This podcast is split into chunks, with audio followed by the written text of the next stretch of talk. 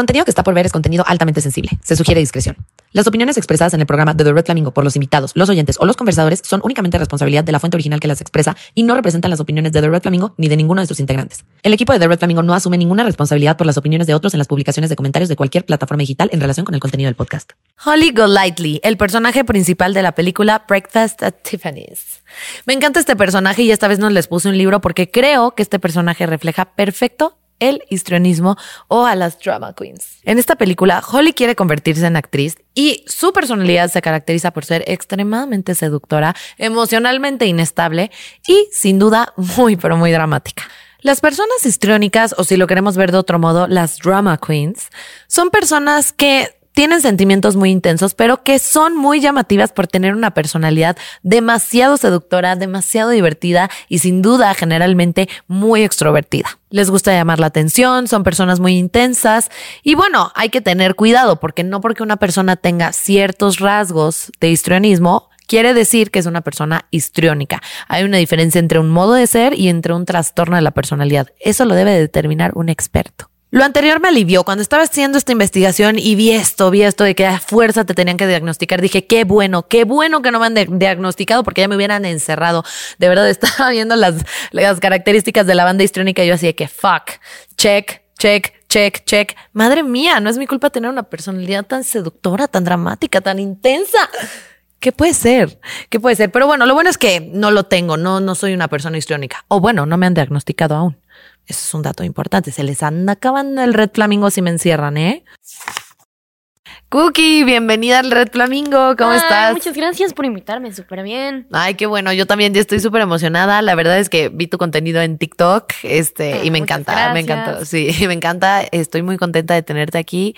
Me parece una chava súper inteligente, pero ya no me voy a extender yo. Mejor tú cuéntanos un poquito de ti. Ok, bueno, yo hago contenido en redes, hago como videos y sobre el tema de hoy, yo estudié tres años teatro, ¿no? Entonces siento que en este tipo de ambientes, como con gente que hace contenido y como con gente que va a castings, es muy común encontrarnos como con este tipo de personas, ¿sabes? ¿No? Que tienen como esta personalidad o rasgos interesantes. ¿Sabes? Sí, claro, justo por eso te invité, porque dije, bueno, esta mujer es ideal, seguro convive todo el tiempo con personas que son ya sea drama queens o que tienen una personalidad histriónica o que tienen rasgos de, de histrionismo, entonces me pareció muy interesante. ¿Nos podrías contar precisamente si cómo han sido estos ejemplos de, de personas con los que te has topado con histrionismo, con rasgos de histrionismo, como muy dramáticas? Es que mira, ¿sabes qué he notado del histrionismo? Muchas veces no nos damos cuenta de esas pequeñas cositas, ¿no? Por ejemplo, los histrionistas tienen la cualidad de que son muy mitómanos, ¿sabes? Entonces son mentiritas chiquitas, ¿no? Esa típica persona que llega y te dice, no, es que de camino acá no sabes lo que me pasó y siempre le pasó algo, ¿no? Y de la nada alguien está contando que se fue a Europa y él, ah, yo también, ah, yo tengo un tío que es pianista, yo también, ¿no? Y es como, está bien, no hay problema, mentiras piadosas, pero lo que pasa que es peligroso, como con este tipo de personas, es que se empiezan a creer estas mentiras y se empiezan a crear como un alter ego que no es real, que no existe, ¿no? Y está peligroso porque si ellos consideran que son como el personaje principal, empiezan a tratar a los demás como personajes secundarios. y, eso es un problema, ¿no? Porque fuera del ego, del amor propio, es ya ver a los demás como algo inferior sin razón alguna. Es como una percepción de la realidad muy distorsionada.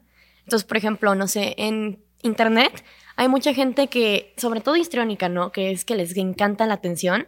Imagínate que tienes la atención de tus 10 amigos más cercanos y te encanta, y de la nada descubres algo que te da un millón de personas viéndote en 5 minutos, ¿no? O sea, a tu personalidad histriónica eso le daría como un super boost, o sea, dirías, wow, soy increíble, ¿no? Y entonces vemos a estos influencers que siempre están en modo como, ¿qué onda amigos? ¿Cómo están? Y, no es cierto, eso no es verdad. Pero ellos no se dan cuenta que como que esa personalidad que se crearon porque les gusta la atención, los consumió, ¿sabes? Y pasa muy seguido. Sí, sí, pasa muy seguido. Yo tengo muchos amigos influencers que toda la gente cree en cámaras que son súper extrovertidos, pero en realidad en la, en la vida real son súper introvertidos, no les gusta como socializar. Y es justo porque se armaron este personaje este, histriónico. Pero creo que también la gente histriónica más bien como que sí es muy dramática, ¿no? Todo el tiempo, o sea, en la vida real, ¿a ti qué cosas te, te hicieron darte cuenta que estabas lidiando con, o que estabas tratando más bien con gente histriónica? Pues me di cuenta, tenía una amiga, ¿no? Al principio estábamos muy chiquitas, entonces ni siquiera sabía qué era esto.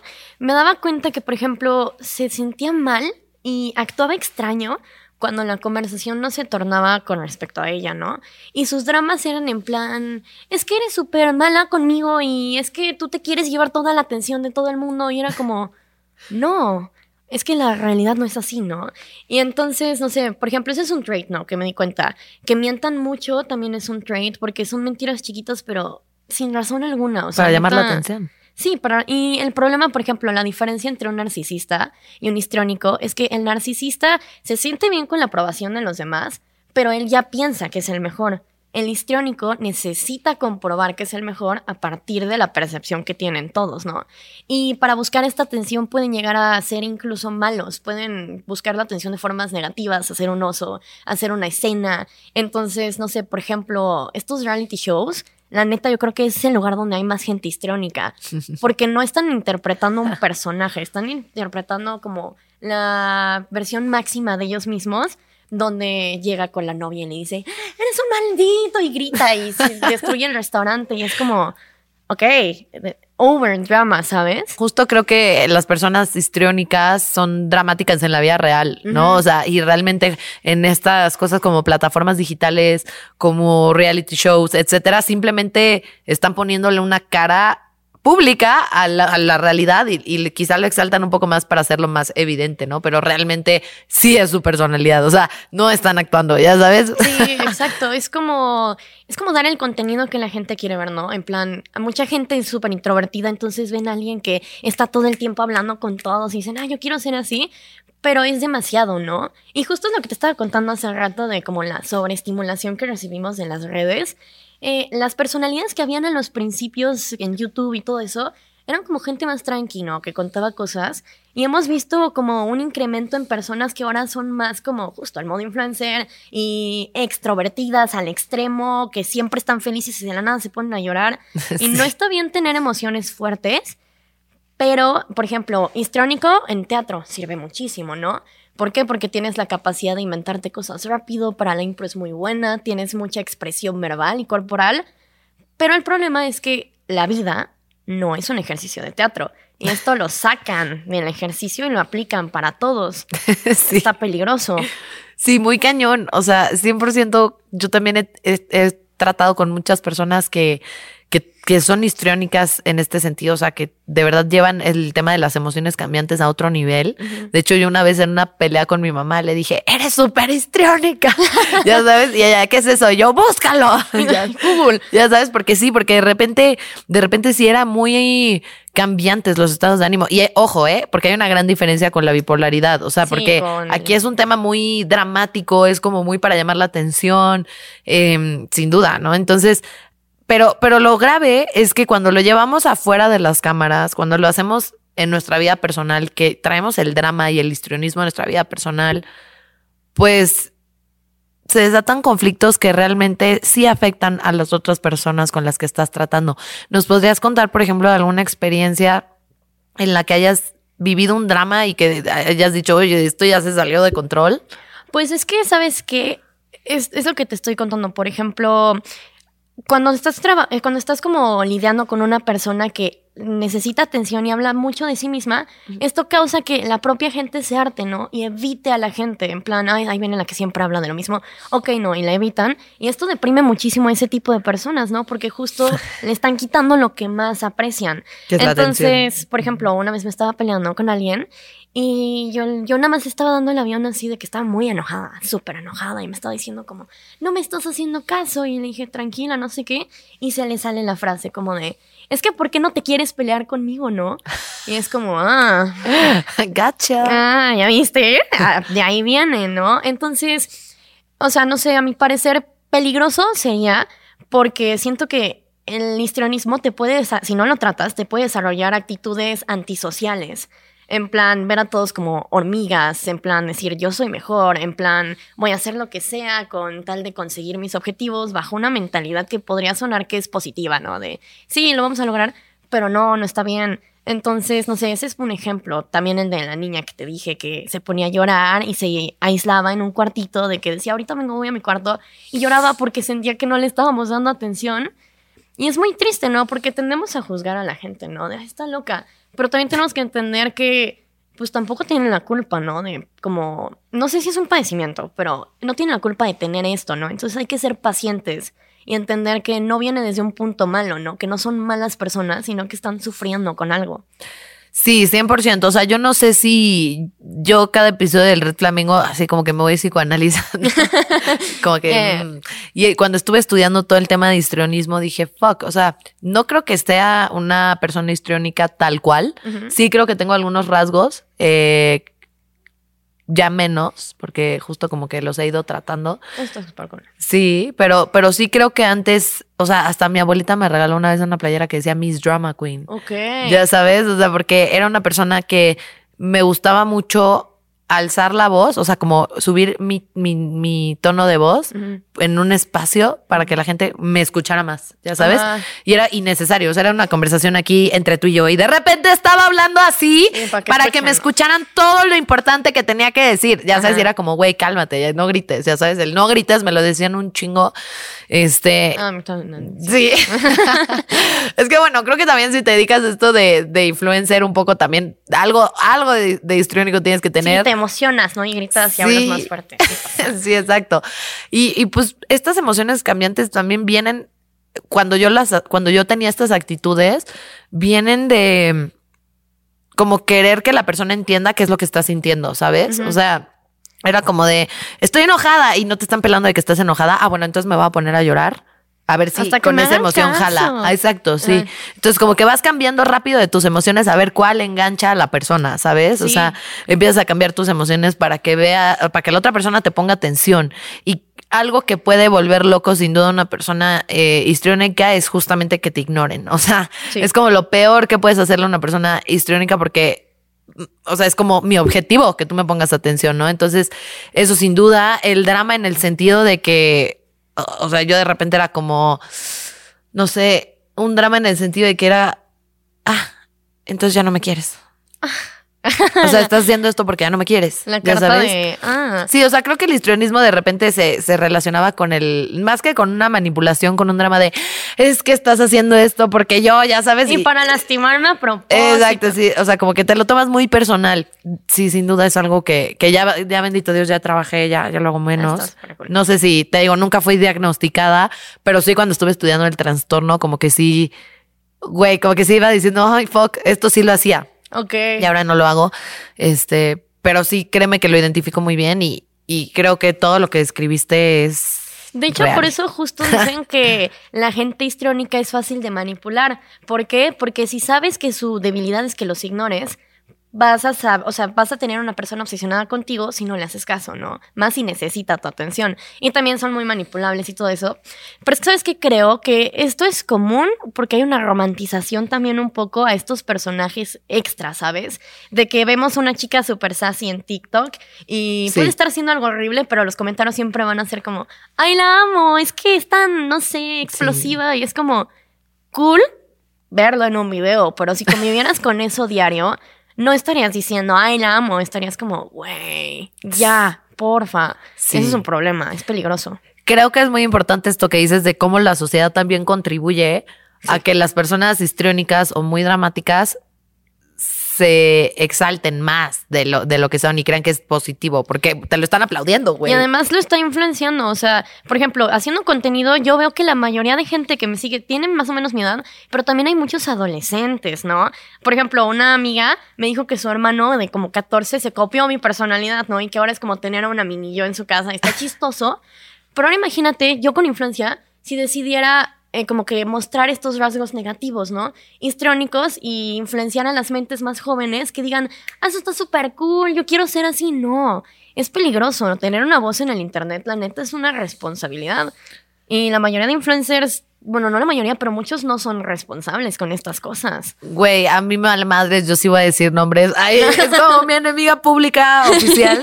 No, no es mi enemiga pública, pero sí me parece un personaje, por ejemplo, que encaja con esta definición de histrionismo. Está Anaí Salvatori, que hace contenido de La Señora de las Lomas y todo ah, esto. ya, sí, sí, ubico. Sí, me parece como, además de muy clasista, muy, um, muy histriónico el personaje, ¿no? Y que, como dices tú, igual y un adulto entiende que es actuación, entiende lo que sea, pero un adolescente Sí, decir, ay, súper cool, yo también quiero ser una señora de las lomas. Y es como, no. Esa- y yo también quiero hablar así y así. O, o luego había otra niña que creo que se llamaba Paris, que también tenía como un personaje muy histriónico que ya cambió, ya cambió con, totalmente su contenido.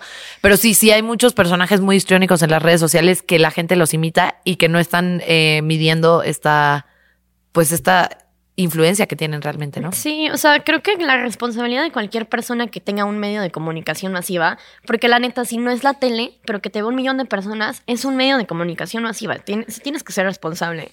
O sea, lo que yo noto en muchas personas es que hacen estos personajes como de, de tips de- para ser una niña fresa, esta niña que Sí. finge que es súper fresa y no Sí, es ya es. Paris, ajá. Ah, ella, ella, ajá.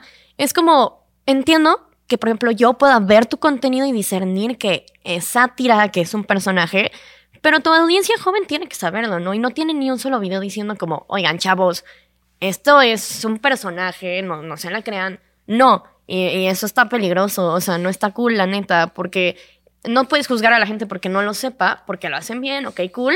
Y tampoco puedes pretender que no sea tu responsabilidad si además estás ganando, estás creciendo en redes, te está dando mucho. Estás lucrando. Estás haciendo un daño y recibiendo algo muy chido de la gente, ¿no? Que es todo su amor y su cariño. No está padre. De acuerdo, Cookie. Oye, pues muchas gracias. Este, me encantó esta conversación, me encantó tenerte aquí. Te repito, me parece una chava súper eh, reflexiva, que te cuestionas todo. Eh, de verdad, sí les recomiendo que vayan a ver su contenido. Me encanta, búsquenla. ¿Cómo estás en TikTok? Cookie Puente con doces. Ah, ok, perfecto. Cookie Puente con dos es. Para que vayan y la vean, porque de verdad, de verdad, genuinamente, me gusta mucho lo que haces. Y muchas Ay, gracias. Muchísimas gracias. A mí Sí. me encanta este podcast. Gracias. pues está bien, nos vemos entonces para la siguiente entrevista de este episodio, Flamingos. Bienvenida, Lea, ¿cómo estás? Bien, bien. Bien, feliz o qué, o nerviosa. No, bien, bien. Oigan, pues Lea es amiga mía desde ya hace muchos años. Sí, ya. Bendito Dios, y estamos aquí juntas para darle este episodio. Qué. Y pues nada, si quieres, cuéntanos un poquito de ti antes de empezar a entrar en materia. Este, pues como dijo Andy, nos conocimos en un despacho. Eh, también soy abogada, bueno, ya casi titulada. Eh, soy coach de indoor cycling. Este, también tengo un, negro- un negocio propio. Eh, ahorita estoy trabajando en la Fiscalía General de la República. Y pues ya, todo bien. Todo tranquilo. Todo tranquilo. A veces, ¿no? Ay. A ver, sí, no, no, de repente nos encontramos cada sorpresita en el día a día, que Dios mío, pero bueno.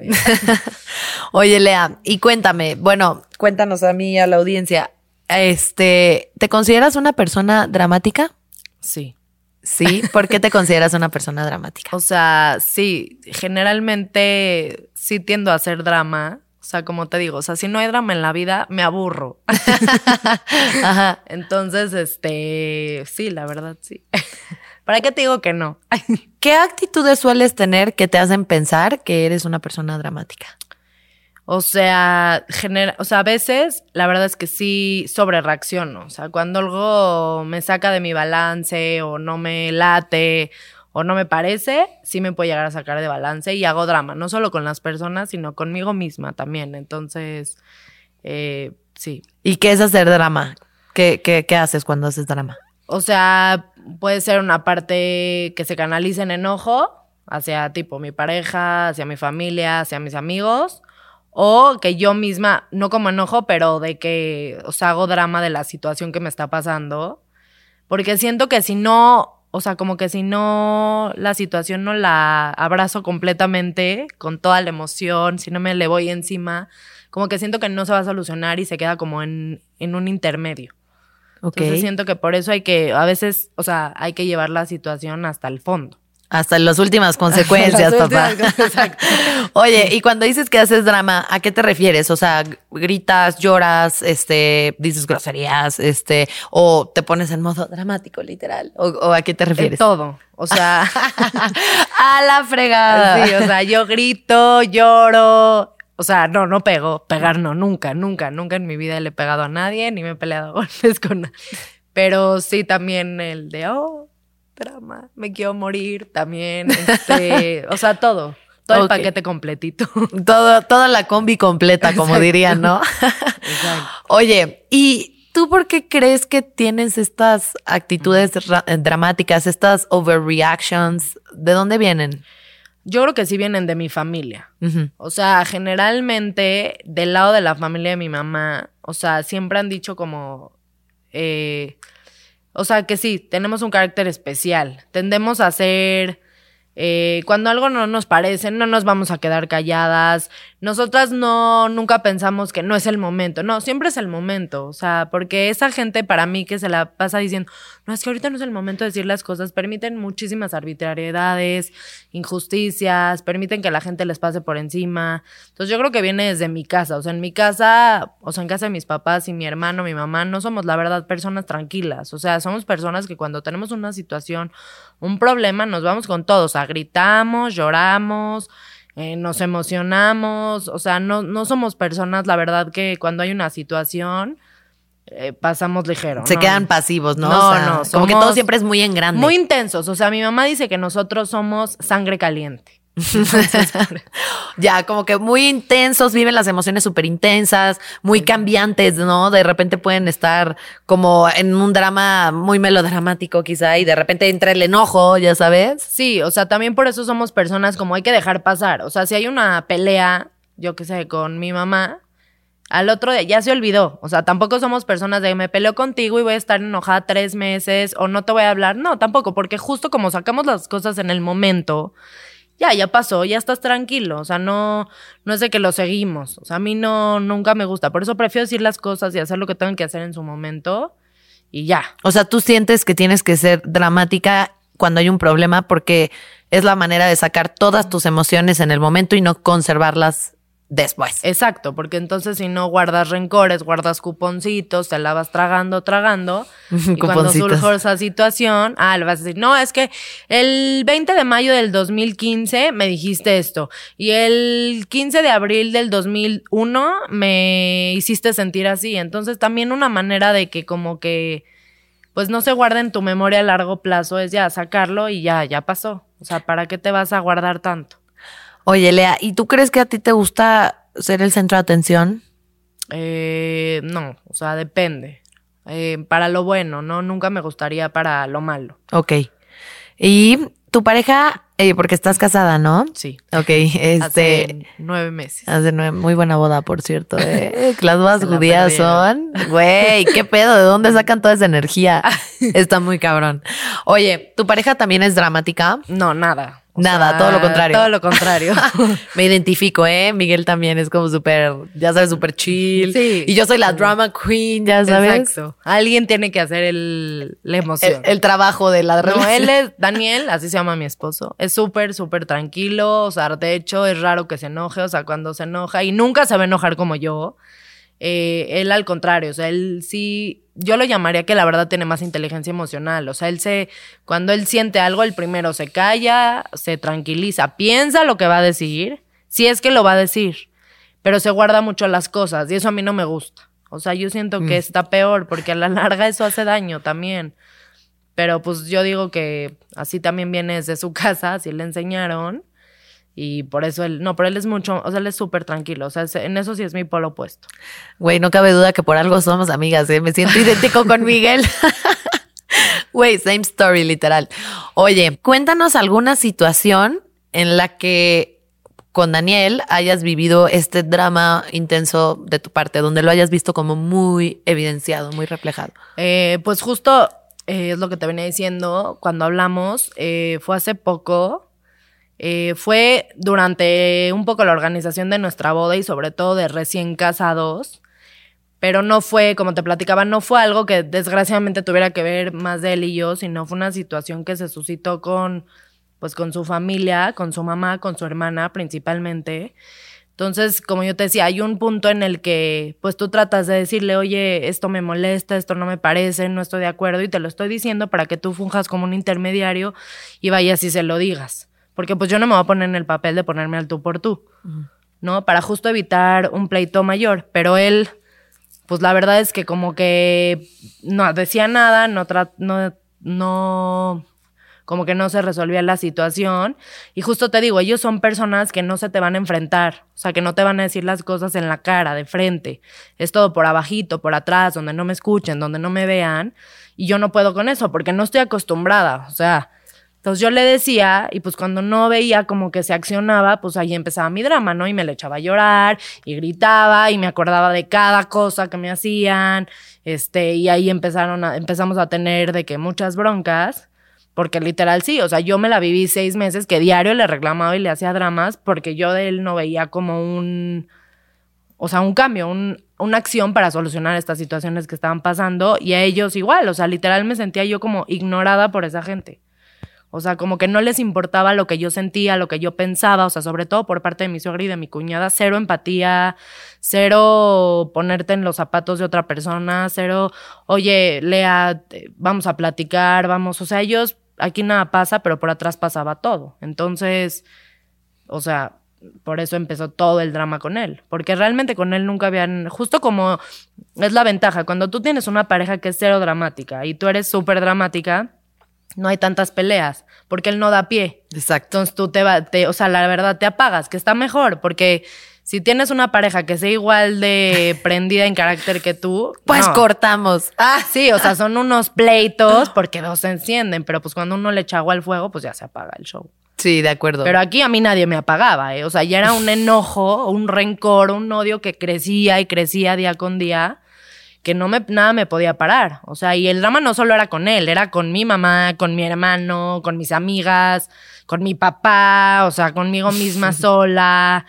O sea, horrible. Pero ¿cómo, cómo hacías este drama? ¿Cómo lo llevabas a cabo? ¿Cómo lo expresabas? Eh, con gritos, llorando, eh, me ponía histérica, me, me, desesperaba. A veces también el drama era, no te voy a hablar. O sea, en tres horas no me dirijas la palabra. tres horas, porque yo más no. no me dirijas la palabra. Eh, o actitudes, ¿no? No solo con él, o sea, que llegaba y a mí no me interesaba hablar y yo me quedaba callada y me ponía a ver el celular tres horas, porque yo no tengo por qué ser súper linda ni buena onda con gente que no es súper linda ni buena onda conmigo. Entonces, desde ahí, pero obviamente todo era para provocar, porque yo sabía que con esa actitud iban a irle a decir, oye, es que tu esposa está así. está loca. Pero igual, aunque no lo, hay gente que no importa el drama, no importa que les grites y les digas, les vale. No reaccionan, les vale, no tienen empatía, no tienen, o sea, ¿cómo se llamaría este sentimiento de, más allá de empatía, o sea, como comprensión, si así lo quieres decir. Entonces, o sea, como que tú hacías todas estas eh, cuestiones dramáticas para llamar la atención, para llamar la atención y para que estas otras personas reaccionaran a lo que tú querías, ¿no? O a provocar una una acción en concreto que querías que sucediera y entonces decías, güey, voy a hacer esto para que esta gente pues me escuche, ¿no? De alguna manera o, entienda mi punto, ¿no? Exacto, y me abrieran las puertas en vez de cerrármelas en la cara como me las estuvieron cerrando, o sea, porque yo soy de la idea que si tú algo no lo aclaras, se enfrían las relaciones y ya se empiezan a separar, separar, separar, hasta que llega un momento en que se separa tanto la situación que ya no hay manera después de volver a hacer arraigos con las personas, ¿no? Entonces, yo creo que por eso eso también a veces da unidad. O sea, el decirnos las cosas, expresar nuestras emociones, aunque a veces a la gente no le guste y te tilden de, lo, te tilden de loca, eso también hace que, perdón, tu mamá pueda ser tu mejor amiga, que tu hermano pueda ser tu mejor amigo, que tu papá sea la persona que más confianza le tengas, que tu esposo sea la persona que más, sea además de tu esposo tu mejor amigo, o sea, tu mejor compañero, porque justo hablas las cosas. Sí, creo que está padre darle, darle esta otra perspectiva también, ¿no? Y, pero cuéntanosla ya para ir cerrando. ¿Crees que esta actitud dramática afectó o ha llegado a afectar tu relación con Daniel? Sí, o sea, 100% sí le afectó. O sea, obviamente cuando una persona está en un plan, o sea, yo, de hasta que no me hagan caso y hasta que no reaccionen, voy a hacer todos los días mi drama, mi pleito, mi pleito pues obviamente eso desgasta la relación. Entonces también hay un punto en que tú tienes que decir que a veces no vale la pena luchar por personas que no van a luchar por ti y concentrarte simplemente en tu... o sea, yo al final dije, me voy a concentrar en mi relación con mi esposo, que al final somos, o sea, de nuestra casa, de la puerta para adentro, somos solo él y yo, y es para mí lo único que me importa. Y pues sí, obviamente tuve ya que, o sea, que parar y llevármelo por la paz y por el olvido esa situación, porque sí se desgasta la relación. O sea, evidentemente si tú te empiezas a pelear muy seguido con tu pareja, por supuesto que vas a desgastar la relación y llega un punto de hartazgo de los dos que ya no puedes vivir así. Entonces, este, sí, o sea, a veces, pues no, no es el camino, aunque a veces funciona, no siempre va a funcionar, entonces sí, sí desgasta la relación. Créeme que yo también me identifico mucho con lo que me estás diciendo. Eh, creo que a veces podemos llevar el drama a lugares a donde en realidad no lo queremos llevar. O sea, yo, por ejemplo, de repente le decía a mi novio, sin realmente sentirlo de, pues cortamos, ya sabes, de que, pues si no te gusta, cortamos, pues si no te gusta, déjame, ya sabes, y así. Y realmente no quería cortar, no quería cortar, o sea, era, lo último que, que, quería, yo lo amo, ya sabes. yo también llegué al, ¿sabes qué? Nos divorciamos. O sea, yo ya no puedo, ¿sabes que Si a mí tu hermana y tu mamá no me quieren, nos divorciamos. Cuando por supuesto que no, o sea, es el amor de mi vida. Claro, claro. Lo amo y por supuesto que nunca me divorciaría y menos por eso. Claro. no, sí, no, yo también. No, bye, nunca, nunca me divorciaría. Nos vamos a morir juntos. Ah, sí, de, mí no te deshaces, carnal. sí, no, justo igual. Y, y, creo que esa es una desventaja, sin duda, que, que vivimos las personas que somos muy dramáticas. O sea, que a veces llevamos el drama sin medir las consecuencias de hartar a la otra persona hasta el día que nos diga que sí. Exacto. Ya sabes que, yo por eso le bajé de a mi, a mi drama y creo que Miguel me ha ayudado mucho a hacer esta práctica de, de paciencia y de tener, o sea, de verdad que yo lo admiro mucho porque, porque neta sí me ha tenido mucha paciencia, o sea, sí ha sido algo de, yo era esa persona, ¿no? O sea, que le hacía el drama de, bueno, pues si no te gusta, cortamos, ¿eh? No, si no te gusta, déjame. A ver, a ti es el que no le parece, ya sabes, como, y todavía tengo esos rasgos tóxicos todavía, pero me gusta mucho que él siempre, y eso es un, algo que yo quisiera como dejarle a la audiencia, que él siempre ha sido, digo, no es responsabilidad de nuestra pareja, pero vaya que ayuda mucho tener a un hombre que en verdad te ame por cómo eres, incluido estos ataques de drama que nos dan. Totalmente. Y que sea una persona que te diga, a ver, güey, no vamos a cortar por esto, nuestra relación no es desechable, estás, o sea, teniendo una reacción ahorita por la situación, pero no vamos a, a dejar la relación por esto, vamos a hablarlo.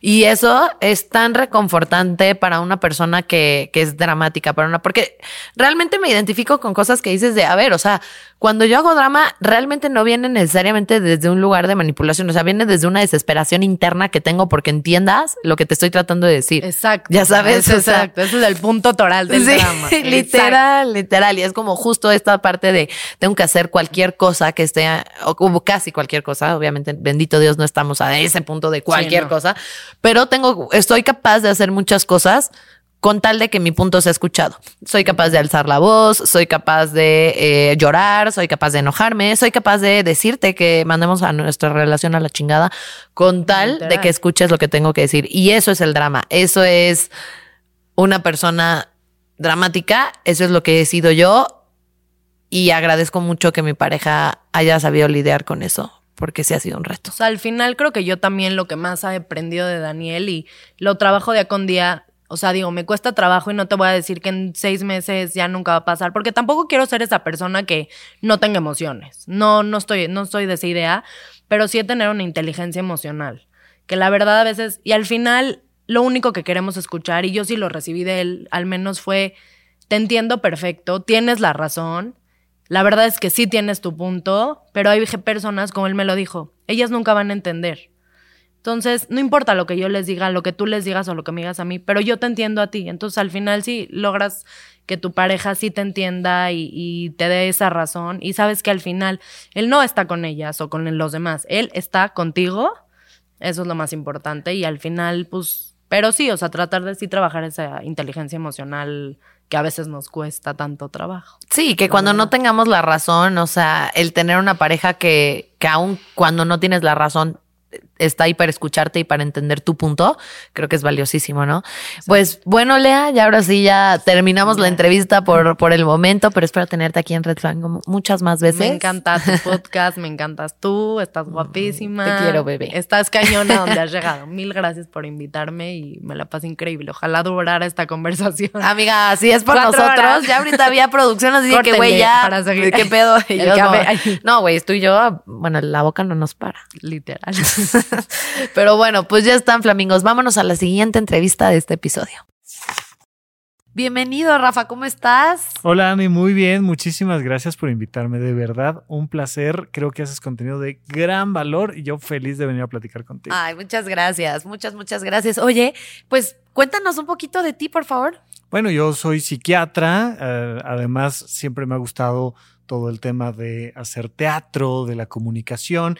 Entonces, desde 2016 tengo un podcast. Hablamos un poquito de psiquiatría, de psicología, de temas sociales, de temas que van más allá de lo que habitualmente entendemos por el mundo de la terapia, pero que a todos nos va ayudando a tener una visión diferente sobre el mundo. Entonces, pues a eso me dedico un poco. ¿Cómo se llama tu podcast? Se llama Supracortical.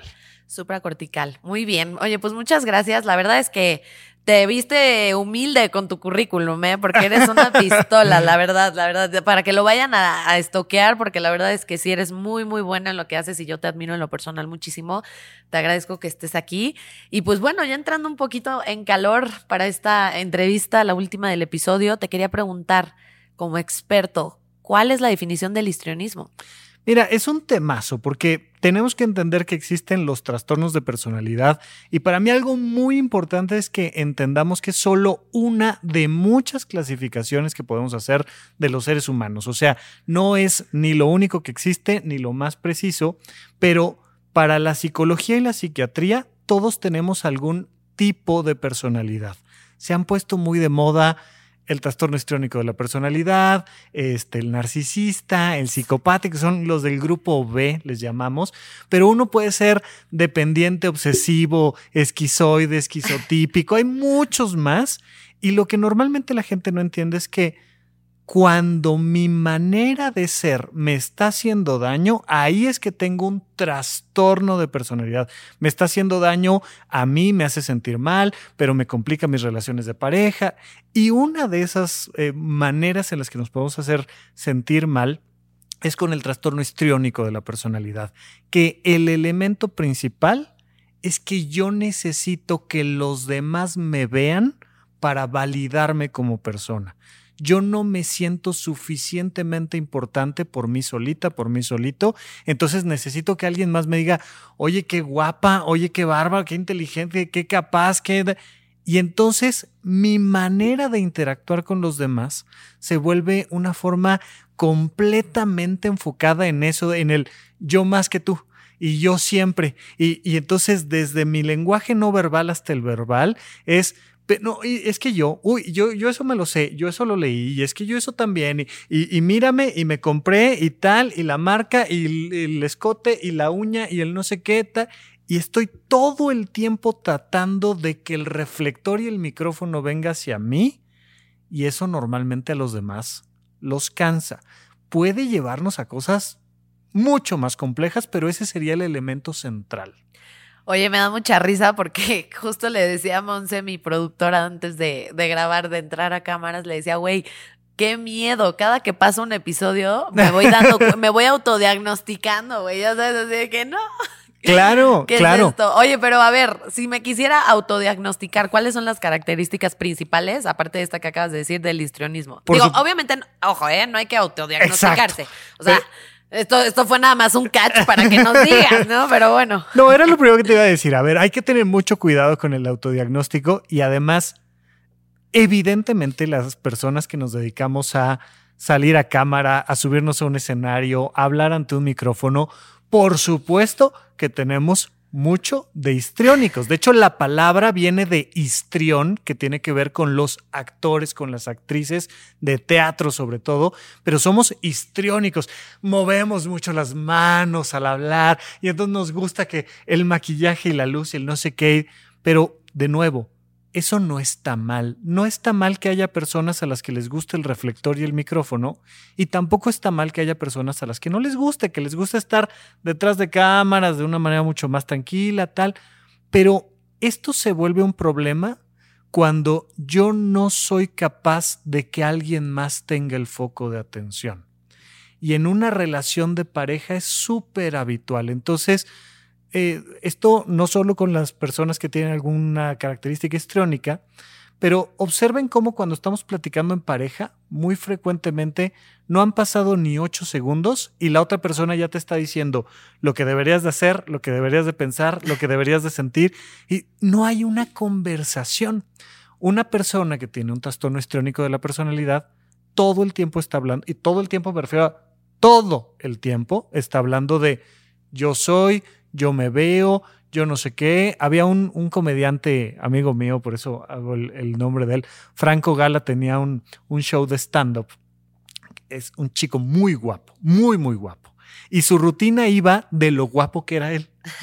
Y llevaba media rutina y terminaba diciendo, bueno, pero ya platicamos mucho de lo que yo pienso de mí. Ahora platiquemos de lo que ustedes piensan de mí. Ah. ¿no? Y era este juego que vemos en algunas personas eh, eh, hay una cosa estadística donde las mujeres suelen ser más frecuentemente las que tienen un trastorno histriónico de la personalidad. No es lo único, no, es, no, no, no solo es el único género que lo puede tener, pero hemos cargado tanto el valor de las personas, de las mujeres en particular, a cómo se ven, que naturalmente vamos orillando a muchas personas que han carecido de afecto en la infancia, a que lo ganen a través de la estética. Soy bonita, soy bonita. Hay, por ahí en redes una, una canción que, que, se llama Yo soy guapa. Y, y, este, en el cuadro de las meninas de Velázquez, la infanta está todo el tiempo diciéndole a Velázquez, Oye, pero yo soy guapa, pero ¿verdad que soy guapa?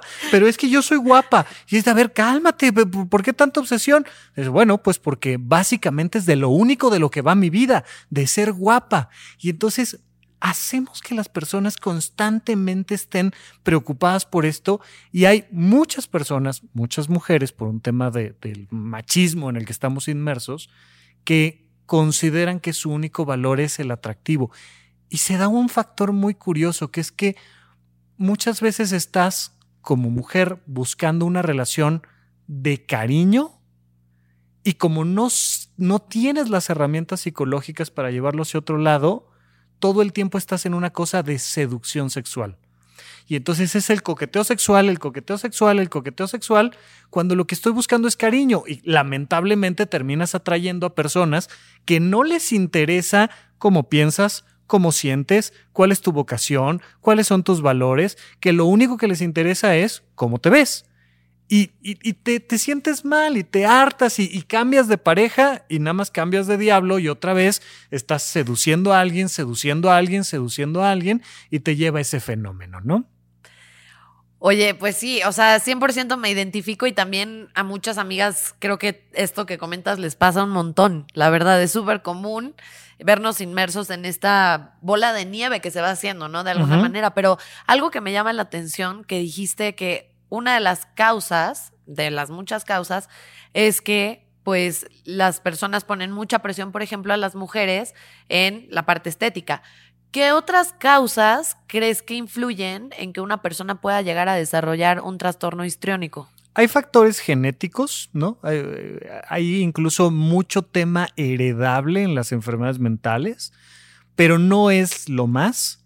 Frecuentemente, ¿no? Así si, si checas algunos libros, algunos textos al respecto, te van a decir que mucho de lo que te puedes encontrar es que una persona sufrió violencia sexual en la infancia o abandono, sobre todo la figura paterna, o no es raro como en esta cosa edípica donde de repente la mamá acusa a la niña de que su papá está enamorado de ella y que entonces vuelve un triángulo amoroso tremendo en la infancia, cuando la niña no, no, es ni siquiera consciente de estos procesos, pero mucho vienen de esas agresiones, de esos traumas.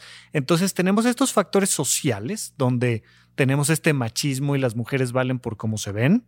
Tenemos estos factores genéticos que son heredados, pero también suele haber muchas veces temas en la infancia de agresiones, ausencia de las figuras importantes, ausencia en un sentido también muy em, emocional de no estuvieron presentes. A lo mejor papá sí vivía con nosotros, pero, pero no tengo su validación, su mirada, su presencia, su orientación. Y entonces, pues vas por la vida con esta huella de abandono, con este hueco en el corazón que tratas de llenar con alguien que, que me tiene que querer por, por cómo me veo y entonces saber que soy la más bonita, de espejito, espejito, ¿quién es la más linda de este reino? Y si no soy yo, tengo que matar a la otra persona porque no puede ser que haya alguien que sea la más bonita de este reino y que no sea yo. Sí, porque de alguna manera sientes que te van a quitar ese cariño, esa estelaridad que no tuviste y que la única manera que has conseguido es de esta forma que tú dices, ¿no? O sea, y qué fuerte porque creo que hay muchos papás que no se toman en serio esto y que creen que es una exageración de, de los médicos y de los profesionales de la salud, el impacto que tiene la figura eh, de los padres en la infancia de los hijos y como dices, no se trata de, de, que, ay, no estamos divorciados, vivimos en la misma casa, no, se trata de realmente vincularte y conectarte con tu hijo y tomarte la molestia, o bueno, no debería de ser ni molestia, pero tomarte el tiempo de, de realmente ver en qué andan, cómo se sienten, qué cosas les incomoda. Yo tengo una hermana de 14 años y yo le digo, mi vida o sea, porque me dice, es que no quiero decir a veces lo que siento porque no quiero causar un problema, ¿no? Y es como de, mi vida, tú di lo que quieras. O sea, estás en edad de tener conversaciones incómodas, que te escuchen y que a través del diálogo se llegue a un acuerdo, ¿no? O sea, pero algo que también a veces pasa es que muchas personas dicen, no, pues es que yo no tengo ningún problema de, de histrionismo, yo solo soy muy dramática. ¿Y cuál es la diferencia entre, ajá, entre ser dramática y realmente ser histriónica? Sí, bueno, evidentemente ya cuando hablamos de histrionismo es porque un profesional hizo las pruebas necesarias y le está poniendo una etiqueta. Pero si eres tan dramática que eso te está causando problemas a ti contigo y a ti con los demás, pues vale la pena ir y platicarlo con alguien que sea un profesional, porque puede ser que sea lo mismo o no. Hay muchas personas que son vamos a llamarle dramáticas o vamos a llamarle histriónicas y que no les representa un problema per se. Entonces, sería complicado poner la línea, pero sí, ante la duda, vale la pena ir y platicarlo con un profesional. Y por otro lado, desde ya dejar claro que, pues uno de los tratamientos, claro, es la psicoterapia formal, basada en evidencia, claro, por supuesto, pero el elemento central de nuevo, pues es darle la vuelta a esto y entender que si estamos a cargo de los menores de edad, hombres, mujeres, quien sea, pues hay que hacerles sentir que valen por quien son y no solo por cómo se ven. Y si ya me pasó y ya esa fue la infancia que tuve y ni hablar, pues ahora en la vida adulta tengo que buscar lo que realmente siento, lo que realmente me importa, mi placer, mi autocuidado y entender que valgo por quien soy y no por cómo me veo y por cómo me ven los demás. Entonces, ahí serían esos dos aspectos fundamentales, pero ya sea que te consideres dramática o histriónica o no sepas y no estés segura, no importa, al final la recomendación es esa.